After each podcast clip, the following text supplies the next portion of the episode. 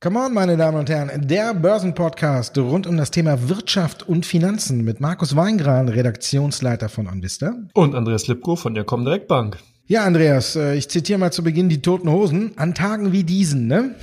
da müssen wir zwei auch unseren Senf abgeben. Ist zwar nicht der Liedtext dann ganz, aber wir machen es einfach mal. Der DAX heute gestartet mit über acht Prozent im Minus. Die Corona-Krise fegt nochmal ordentlich über den DAX. Und wenn man so guckt, die schwärzesten Tage im DAX, haben wir eigentlich jetzt so fast einen neuen historischen Tiefpunkt erreicht, wenn man so ein bisschen guckt. 10. Oktober 2018, Lehman-Pleite. Danach hat der DAX 7,01 Prozent abgegeben. In dem Bereich liegen wir jetzt auch. Wenn wir auf den VDAX gucken, sind wir in einem ähnlichen Bereich. Die Volatilität und die Angst der Anleger ist genauso hoch fast wie bei der Lehman-Krise. Also man muss sagen, so ein bisschen herrscht Weltuntergangsstimmung, zu Recht? Ja, Markus, eine gute Frage. Man darf nicht vergessen, die Kreditkrise bzw. die äh, Hypothekenkrise ist ja nur schon 2007, 2008 passiert, ist also schon sehr, sehr lange her. Und seitdem sind die Märkte eigentlich nicht wirklich sicherer geworden. Wir haben zwar in Europa sehr, sehr viel Regulatorik bekommen, was eben für das Bankengeschäft allgemein natürlich dann auch viele Geschäfte ausgeschlossen haben, die dann nicht mehr lukrativ geworden sind. Aber in den USA ist genau der entgegengesetzte Weg gemacht worden. Das heißt, hier hat man einfach die Regularien wesentlich mehr gelockert. Hier hat man den Banken sogar den Zutritt wieder auch ins Privatkundengeschäft, also in Investmentbanken gewährt. Einlagengeschäft kann betrieben werden. Und man sieht also, dass doch hier eine sehr, sehr heterogene ähm, Börsen- oder Finanzlandschaft entstanden ist. Deswegen kann man auch ein Stück weit nachvollziehen, warum momentan die Nervosität zu hoch ist. Wir dürfen auch eins nicht vergessen. Es ist ja nicht wirklich nur der Coronavirus, den wir momentan haben, sondern wir haben ja übers Wochenende, beziehungsweise jetzt am Montag, diese extremen Kursrückgänge in, bei den äh, Rohölsorten gesehen. Und das bedeutet, dass hier natürlich auch bei etlichen Marktteilnehmern einfach heute Morgen die roten Lampen angegangen sind. Die dürften wohl einige Fondsmanager und Trader mit Tränen in den Augen vor den Monitoren gesessen haben. Und ähm, ja, da sind dann einfach auch Panikverkäufe, beziehungsweise hat man eben versucht noch mitzunehmen, was überhaupt noch geht und hat liquidiert passiert. Und das führt natürlich dazu, dass etliche Kreditrisiken nach oben gehen. Guckt ihr in die Eurostack 600, da die äh, Unternehmen, die aus dem Ölbereich kommen, das ist brutal, was da momentan abgeht. Und das sind natürlich auch Risiken, die sich jetzt in den Bilanzen von Finanzhäusern eben auch zusammenbrauen, clustern und eben auch ein Problem darstellen können. Wir müssen hier ganz klar sagen, können. Können, ne? Die in Köln sagt man das gerne, können, ne? Äh, man muss auch Jönne können, ne? Aber äh, zurzeit gönnt gerade keiner äh, was, sondern man versucht nur noch selbst sich was Gutes zu gönnen, indem man irgendwie so ein bisschen das Depot leer macht. Du hast schon angesprochen, wir haben natürlich jetzt einen, einen Rattenschwanz oder so eine Spirale abwärts, die sich ganz schnell entwickeln könnte. Natürlich haben sich jetzt äh, die OPEC und Russland konnten sich am Wochenende eben nicht darauf einigen, äh, auf eine Kürzung der Ölförderung und deswegen kann jetzt quasi auch in der OPEC äh, jeder machen, was er will. da muss man halt mal gucken, wie das weitergeht. Und dann haben wir natürlich die üblichen Reaktionen darauf. Ne? Ähm, zum einen fallen natürlich die Werte der größten Öl Ölmultis, Saudi Aramco zum Beispiel auch über zwei, äh, zweistellige Minus nach den ganzen Geschehnissen am Wochenende. Und natürlich, wie du schon sagtest, haben die Banken jetzt das Risiko noch dazu, dass durch die da sind wir dann aber auch wieder teilweise beim Coronavirus, dass dadurch natürlich äh, Kredite ausfallen könnten, ne? dass Unternehmen so in die Bredouille kommen, dass sie sagen, okay, wir können unsere Kredite nicht mehr bedienen und deswegen steigt natürlich das Kreditausfallrisiko bei den Banken. Und dann haben wir natürlich auch noch die EZB am Donnerstag. Wenn die jetzt noch irgendwie sagt, wir ziehen den äh, Einlagenzins noch höher, damit die Banken Geld unter das Volk werfen, dann könnte das natürlich noch ein weiterer Belastungsfaktor sein da müssen wir dann tatsächlich noch weiter nach vorne gucken, ne? Und nicht nur heute, wo es natürlich rabenschwarz aussieht an der Börse, aber da muss man gucken, können die Notenbanken wirklich jetzt hier so noch helfen, unter die Arme greifen? Es wird ja sogar schon spekuliert, dass äh, die FED äh, jetzt nochmal außerordentlich äh, diese Woche zugange geht und äh, den Zins nochmal nach unten drückt. Also von daher, ich bin ein bisschen ratlos, ob das überhaupt äh, was nützt. Auf der anderen Seite haben wir ja gesehen, die erste Wirkung ist verpufft. Eine zweite Wirkung, siehst du da eine Möglichkeit? Ja. Nee, da muss ich ganz ehrlich sagen, ich glaube auch, dass die erste Notenbank oder beziehungsweise Leitzinssenkung in den USA, die hatte, die hatte ein Geschmäckle gehabt, um so zu sagen. Sicherlich wollte man hier ein Statement setzen, aber wir haben solche solche Reaktionen bereits auch schon in 2001, 2007 gesehen. Eben zu Zeiten, wenn die Märkte zu nervös sind, dann sollten eigentlich die Notenbanken ein Fels in der Brandung äh, darstellen und nicht noch zusätzlich versuchen, noch mehr Panik, noch mehr Unsicherheit in die Märkte zu bringen. Und das bringt man auf der anderen Seite natürlich dann eben auch durch solche Sondermaßnahmen Wenn eben eine Notenbank auf einmal den Leitzins um 50 Basispunkte absenkt, dann kommen natürlich viele Marktteilnehmer auch einfach auf die Idee und überlegen, Moment mal, vielleicht ist die Situation ja wirklich schwieriger oder brenzliger, als sie momentan augenscheinlich wirkt. Und das ist dann, kann auch schnell nach hinten losgehen. Deswegen denke ich, es ist den Notenbanken allgemein, zumindest kurzfristig, sind hier die Hände gebunden. Es ist manchmal auch besser, wenn man einfach die Füße stillhält, wenn man einfach den, den Marken, den Märkten, den Kräften ein Stück weit überlässt, weil das sind sie ja auch. Es ist nur wichtig, dass die Realwirtschaft, dass da eben wirklich alles so weit läuft, dass eben die Leute in Lohn und Brot stehen, aber wie die Aktienkurse sich dann entwickeln, das dürfte erstmal den Unternehmen der Realwirtschaft eigentlich egal sein. Und das ist ja normalerweise auch mal die Aufgabe von Notenbanken gewesen. Die haben sich ja eigentlich auf die Realwirtschaft fokussiert und nicht auf die Kapitalmärkte, wenn man es im weitesten Sinne sieht. Und diese Verquerung hat seit den letzten Jahren eben dazu geführt, dass wir auch sehr, sehr viele Marktteilnehmer haben,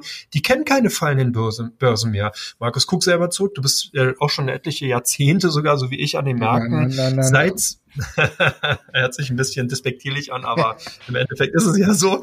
Ähm, seit 2009, seit 2010 gingen die Börsen nicht äh, wirklich stark nach hinten. Also wir haben keine, keine großen Rezessionen gesehen, wir haben keine größeren Kurskorrekturen gesehen. Wir haben lauter Kinder sozusagen der Hosse, die in den letzten Jahren eben an die Märkte gekommen sind, die jeden Kursrückgang als Kaufgelegenheit gesehen haben. Und vielleicht kann sich das jetzt auch umkehren, weil die Börse bekanntlich keine Einbahnstraße ist, hat ja schon Altmeister Costolani gesagt, den vielleicht auch einige hier schon gar nicht mehr kennen, weil sie eben doch relativ jung an den Aktienmärkten unterwegs sind. Aber das stimmt nun mal. Und von daher denke ich mal, ist so eine Korrektur auch gar nicht so verkehrt, weil dann ist auch eine gute Chance dafür, dass einfach auch die Leute, die jetzt an den Finanzmärkten, an den Aktienmärkten unterwegs sind, jetzt einfach auch wirklich verstehen und auch sehen, was es heißt, an den Kapitalmärkten unterwegs zu sein und dass das nicht eben eine Einbahnstraße ist, sondern dass man hier sich im Vorfeld des Risikos bewusst sein sollte. Wenn man eben was macht, dann hat man eben auch die Chance, so wie wir es in der letzten Woche gesagt hat, dass man eben zum Beispiel auf Schnäppchenjagd geht, wenn man eben der Meinung ist, man möchte das tun, aber sich vorher auch einfach dem Risiko bewusst ist. Und wenn man das tut, dann äh, kann man eben auch an den Börsen langfristig Gewinne äh, machen und sozusagen auch quasi überleben. Geht man halt mit äh, blauäugig rein und setzt auf Buy and Hope, dann wird man hier langfristig gegen die Wand fahren, weil dann eben genauso was passiert. Der Aktienmarkt geht zurück, man kauft, der Aktienmarkt geht nochmal zurück, man kauft nach.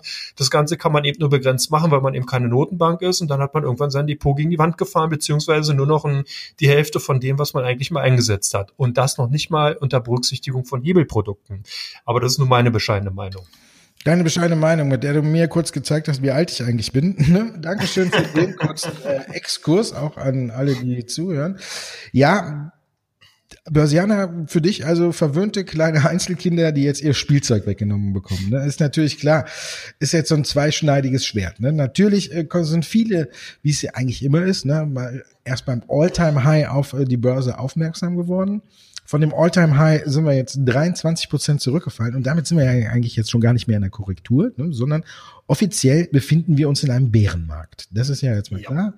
Und Bärenmärkte brauchen natürlich äh, um einiges länger, um sich zu erholen als Korrekturen, die schnell und heftig sind, aber dann relativ innerhalb von drei bis vier Monaten das wieder ausgebügelt haben. Bei einem Bärenmarkt sprechen wir schon vom mindestens ein Jahr, wo man braucht, um sich aus dem Tal der Tränen wieder rauszukämpfen muss ja sagen, die Börse spielt die Zukunft. Das ist ja ganz klar. Wenn man auf Wasserstoff guckt, war die Zukunft da immer rosig, ist sie auch noch. Wenn man jetzt auf die Aktien guckt, ist es nicht mehr ganz so rosig. Da ist ja jetzt ein bisschen äh, die Zukunft so ein bisschen verhagelt. Aber das gilt ja nicht nur für Wasserstoffwerte, das gilt für alle. Du hast das mit den Schnäppchen schon angesprochen. Ne? Ich habe immer gesagt, äh, in, in, bei Mahlzeit, so eine, so eine Siemens unter 100 Euro, finde ich, ist äh, immer ein Blick wert. Jetzt sind wir bei 80 Euro. Also von daher muss man tatsächlich sagen, okay, äh, der Blick ist mehr als was wert. Aber es ist natürlich schwierig, den Zeitpunkt genau zu bestimmen, wo wir jetzt wirklich Halt finden. Ne? Vor allen Dingen, weil die Zahlen noch nicht auf dem Tisch sind. Jeder bei seinem Ausblick hat ein bisschen alles unter in Anführungszeichen Vorbehalt Coronavirus gestellt. Wenn jetzt natürlich die Zahlen zum ersten Quartal kommen, dann können wir natürlich sagen, dass vielleicht dann noch mal ein paar mehr auf die Mütze kriegen oder so. Aber wie siehst du das? Also ab wann können wir wirklich tatsächlich auch die Auswirkungen stattfinden. ist ja auch für viele, die neu an der Börse sind, so wie du auch eben gesagt hast, ja, gar nicht so richtig auch äh, eingepreist, dass man an der Börse quasi drei, vier, fünf, sechs Monate äh, im Voraus handelt, sondern die denken ja alle, okay, wir haben Allzeit hoch und müssen nicht gucken, was dann kommt und dann haben wir ja auch den Salat, so wie wir ihn jetzt sehen. Aber wo siehst du da jetzt einen Haltepunkt? Ja, das ist eine sehr schöne Frage. Es ist also sehr, sehr wichtig auch zu verstehen, dass, ähm, genau wie du schon gesagt hast, dass eben äh, Investoren eigentlich mindestens auf sechs bis neun Monate hinausschauen. Und wenn man sich ein Stück weit auch mit den Unternehmen beschäftigt, von deren, deren Aktien man in die engere Wahl gezogen hat, dann äh, kann man auch ein Stück weit verstehen, wie da eben die Produktions- und Ab Ab äh, Absatzzyklen ein Stück weit funktionieren. Bei einer Siemens ganz klar natürlich ein diversifiziertes Industrieunternehmen ist sehr stark stark in äh, natürlich davon abhängig, wie eben gerade im Business-to-Business-Bereich, also wie hier Unternehmen die Produkte eben von Siemens eben nach und abfragen. Und dahingehend spielt dann hier zum Beispiel der konjunkturelle Zyklus in Nordamerika, in Asien und Europa eine wesentlich größere Rolle. Also man muss hier, man merkt schon so ein bisschen an den ersten Ausführungen, wie tief sowas im Endeffekt dann auch geht und wie stark man da sich doch mit den einzelnen Geschäftsmodellen eben auseinandersetzen muss. Apple hingegen, ganz klassischer, ganz klassisches Unternehmen, was eher im Retail-Bereich unterwegs ist, wo eben wirklich Produkte an den An die Endkunden verkauft wird. Smartphones, Apple Watches, also diese ganzen Devices, die dann eben auf dieser Ebene funktionieren. Die, der Konsument hat auch in den letzten Jahren sehr stark die Konjunktur getragen, weil natürlich die Wirtschaft relativ gut lief. Der, man hat einen Job gehabt, man hat ein sicheres Einkommen bekommen und konnte konsumieren. Wenn diese äh, Rolle sich sozusagen wieder nach hinten dreht, das heißt Jobängste aufkommen, die Konjunktur nicht mehr so gut läuft, dann wird man sich eben auch fünfmal überlegen, ob man sich ein iPhone für 1200 Euro kauft oder ob es dann nicht doch eben eins von Huawei Huawei oder was weiß ich und irgendeine andere Firma ist, die eben wesentlich günstiger ist. Und so funktioniert das dann. Und wenn man sich ein Stück weit in dieses, in diese Prozesse reinarbeitet, dann hat man eben auch die Möglichkeit für sich einfach auch das Kursniveau zu finden, wo man eben sagt, so jetzt kaufe ich. Du hast gesagt, eine Siemens unter 100 ist für dich günstig. Du wirst deine Beweggründe dafür haben. Deswegen ist natürlich auch deine Variante dann eben so, dass du sagst, okay, wenn ich mir die Siemens-Aktie zum Beispiel auf diesem aktuellen Kursniveau reinlege, bin ich bereit, die Summe X zu riskieren, habe aber auch eine Erwartung, dass der Aktienkurs wieder über 100, über, äh, über 100 Euro steigt, vielleicht in ein oder in zwei Jahren. Und so ist dann eben auch eine Vorgehensweise, wo jeder dann auch seine Schnäppchenart, seine persönliche Schnäppchenart eröffnen kann. Und wenn man das an den Börsen eben auch umsetzt, dann merkt, wird man auch ganz schnell merken, dass je breiter man sich aufstellt, dann hat man eben sozusagen nicht mehr die Einzelaktienrisiken, sondern könnte zum Beispiel sagen, ich kaufe mir jetzt einen Eurostox 50 ETF oder ich gehe in MSCI World rein und versuche sozusagen auf äh, jetzt diese, diese Panikstimmung ein Stück weit einzufangen. Oder ich gucke mir halt Märkte an, die wirklich groß sind, wo oder wie auch äh, äh, oder der chinesische Markt, wo eben das Ganze angefangen hat, der also sozusagen schon in der Zyklik weiter vorweg ist. Dort kühlt ja die ganze Corona-Panik ein Stück weit ab. Die Infektionen gehen stagnieren sozusagen und äh, haben nicht mehr die großen Auswirkungen wie eben vor einigen Wochen. Da könnte man natürlich davon ausgehen, dass da eben die Erholung zuerst ansetzt. Also das sind alles Aspekte, die dann auch sehr, sehr wichtig sind, wenn man eben Anlagekriterien äh, heranzieht und die Entscheidung daraus fällen will. Und die muss man auf jeden Fall in Erwägung ziehen. Ich sehe es aber ähnlich wie du. Man sollte Aktienanlage eigentlich auch ein Stück weit als das sehen, was es ist, eine langfristige Anlage. Das heißt, wenn man jetzt Anfang 30, Mitte 20, vielleicht auch 40 ist, man möchte was für die Rente tun, dann führt auch nach wie vor kein Weg dran vorbei. Aber man muss sich eben auch bewusst sein, dass solche Korrekturen und selbst wenn sie solche Bärenmarktphasen, wie du es ja auch sehr schön erläutert hast, wenn sowas eben kommt, das gehört dazu. Aber ich kann das eben, wenn ich eine Sichtweise von 10, 15 oder 20 Jahren habe, sitze ich das quasi mit aus, weil das dazugehört. Und wenn dann äh, ich sozusagen günstig oder gut eingestiegen bin und der nächste Bärenmarkt vielleicht in fünf oder in drei Jahren wieder erfolgt, dann bin ich ja auch mit meinem Aktieninvestment schon im Plus. Das heißt, die Gewinne, die ich dann abgebe, die kann ich dann ein Stück weit auch verknusen, beziehungsweise kann die dann wegdrücken, weil unter Umständen sogar solche Unternehmen wie Siemens zahlen ja auch Dividende. Das sind alles alles Aspekte, die gehören dazu und die müssen einfach auch mehr Gehör finden. Mir fehlt so ein bisschen daran, die Aktienkultur, die sich hier in Deutschland so ein Stück weit ähm, äh, gerade so breit gemacht hat, die hat ist sehr, sehr stark spekulativ getrieben gewesen. Also hier ist dieser Trading-Charakter viel zu stark im Vordergrund. Eine lange, an, lange Anlagesicht war es eigentlich schon, wenn ich Montag eine Aktie gekauft habe und die am Freitag noch in meinem Depot hatte, dann war ich schon Langfristinvestor. Und das muss sich halt auch ein Stück weit ändern. Also es gehören also sehr, sehr viele Aspekte dazu. Deswegen begrüße ich es auf der einen Seite, dass wir momentan so viel Aufmerksamkeit eben durch diese Kursrückgänge haben und endlich mal auch die Leute wachgerüttelt werden die eben auf den Börsentagen erzählen, ja, Aktien kaufen, Stop-Loss muss man nicht setzen, man kann sowas alles aussetzen, die Börsen steigen nur. Das ist alles Mumpels. Jetzt hat's die Realität gezeigt und dafür bin ich ein Stück weit dankbar. Ja, aber natürlich sind dir die Anleger äh, nicht dankbar, die jetzt auf ihr Depot gucken. aber vielleicht ist es auch für die ein bisschen dankbarer, wie du schon sagtest, dass man zwischen kurz- und langfristig tatsächlich auch unterscheiden muss. Auch in solchen Phasen wie jetzt, du hast Siemens angesprochen, auch eine Allianz wird irgendwie nicht vom Markt verschwinden, sondern wird auch weiterhin ihre Geschäfte machen. Vielleicht wird es ein bisschen durch Coronavirus äh, belastet, aber wenn man sich in der aktuellen Phase, wo alles im Depot rot leuchtet, rot, rot, rot, vielleicht äh, ein bisschen weiter denkt, bis Jahresmitte oder sonst was, dann fällt es vielleicht also ein bisschen einfacher zu sagen, okay, das ist jetzt eine unangenehme Phase, will ich es mal sagen, die auch noch ein bisschen andauern wird, mindestens, glaube ich, noch drei bis sechs Monate.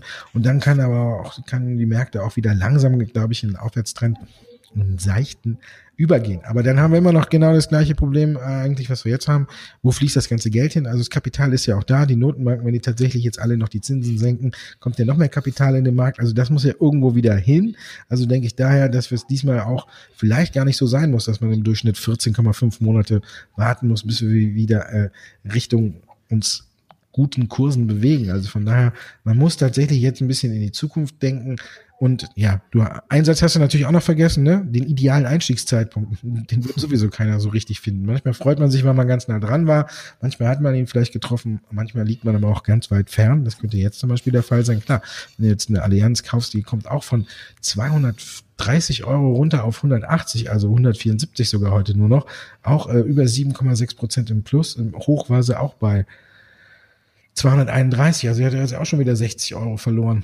Ja, so sieht's aus. Und zumal, wenn wir jetzt auch nochmal auf unsere letzte Sendung zurückgehen, es gibt ja auch viele Branchen, die sind einfach unabhängig davon. Guck dir Cybersecurity an, guck dir den Onlinehandel insgesamt an, der wird in den nächsten Jahren weiter wachsen. Wir werden auch weiterhin, selbst wenn jetzt Öl um 30 Prozent gefallen ist, wird die permanente Frage bleiben, wie sieht die Antrieb oder wie sieht der Antrieb von Mobilität in Zukunft aus? Ist es wirklich E-Mobility? Ist es Wasserstoff? Das sind alles Chancen, die ein Stück weit ja noch vorhanden sind, die also in den Märkten Märkten darauf warten, entdeckt zu werden. Und hier haben eben auch Private wirklich gute Chancen, sich mit solchen Technologien auseinanderzusetzen und dann eben auch ihre Aktienperlen zu finden. Und solche Verwerfungen, wie sie momentan haben, sind auch dafür gute Möglichkeiten, um eben zum Beispiel bei Unternehmen reinzukommen, wo man vielleicht schon immer einsteigen wollte, die Kurse aber weggelaufen sind. Du hast es bereits gesagt. Und demzufolge ist es dann eben auch richtig. Die Aktienmärkte müssen sich auskotzen. Da hat der Börsenfuchs vollkommen recht. Und wenn sie dann eben äh, fertig sind damit, dann äh, sind auch wieder gute Chancen. Es gibt ja dieses alte Börsensprichwort, kaufen, wenn die Kanonen donnern. Das hat man jetzt sinnwörtlich, kann man es oder sinnbildlich kann man es übertragen, eben wenn sozusagen jetzt eben diese großen Preisrückgänge, dann äh, kann man eben auch hier wieder gucken, die Scherben zusammenkehren und sehen, welche Unternehmen sind eben wirklich kaufenswert und dann eben auch die Sichtweise auf mehreren Jahren und halt auch sehen, dass man sich natürlich dann auch mit den Geschäftsmodellen einfach auseinandersetzt. Vielleicht, wie gesagt, vorsichtig sein bei Finanzwerten. Da ist eben noch das Risiko, sehr, sehr viele Cluster laufen zusammen. Man weiß jetzt nicht, werden äh, Kredite wirklich Notleihen, gibt es da eben Probleme eben bei der Bedienung, wie sieht's mit den Bonitäten von den Unternehmen aus. Also das sind genau die Gründe, warum eben auch die Finanzaktien momentan so stark unter Druck sind. Da vielleicht erst mal gucken, bis sich wirklich die Wogen geglättet sind. Wir haben heute Abend auch nochmal bei YouTube hier im Comdirect-Kanal eben auch eine Sondersendung dazu, YouTube äh, Market Call, da kann man eben auch anrufen, Fragen stellen. Ich werde versuchen, die zu beantworten, also zu dem Thema, weil es einfach wichtig ist und weil es mir auch am Herzen liegt, wie ihr oder wie dir ja auch, dass man solche Phasen einfach ernst nimmt und dass dass man daraus auch seine Lehren zieht und einfach versteht, wie Börse, wie die Finanzmärkte funktionieren. US Future heute jetzt im vorbörslichen Handel Limit Down, was vielleicht auch viele bisher noch nicht in dieser Form erlebt haben. Das ist auch sehr interessant. Das heißt, es wird dann eben der Handel gestoppt, wenn eben eine 5% erreicht sind, ist die erste Level, wo eben der Future-Handel gestoppt ist, dann nochmal bei 10 und bei 15 Prozent. Je nachdem, wie stark sozusagen die Kursrückgänge sind, hat man da eben daraus gelernt aus den Phasen. 2007, 2008 hat man die sogenannte Circuit Breaker, also äh, Unterbrechungen im Handel, die dafür sorgen, dass eben keine größeren Kursrückgänge passieren können.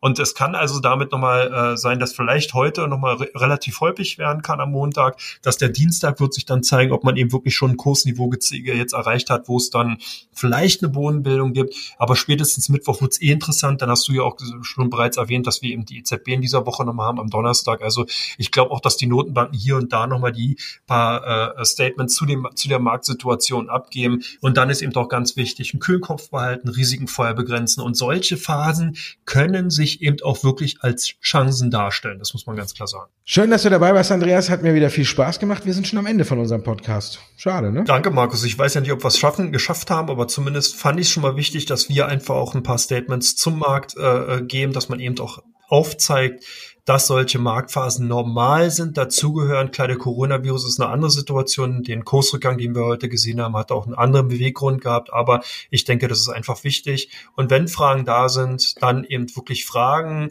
Antworten äh, kriegt ihr dann eben von uns ähm, bei dem nächsten Podcast und ja.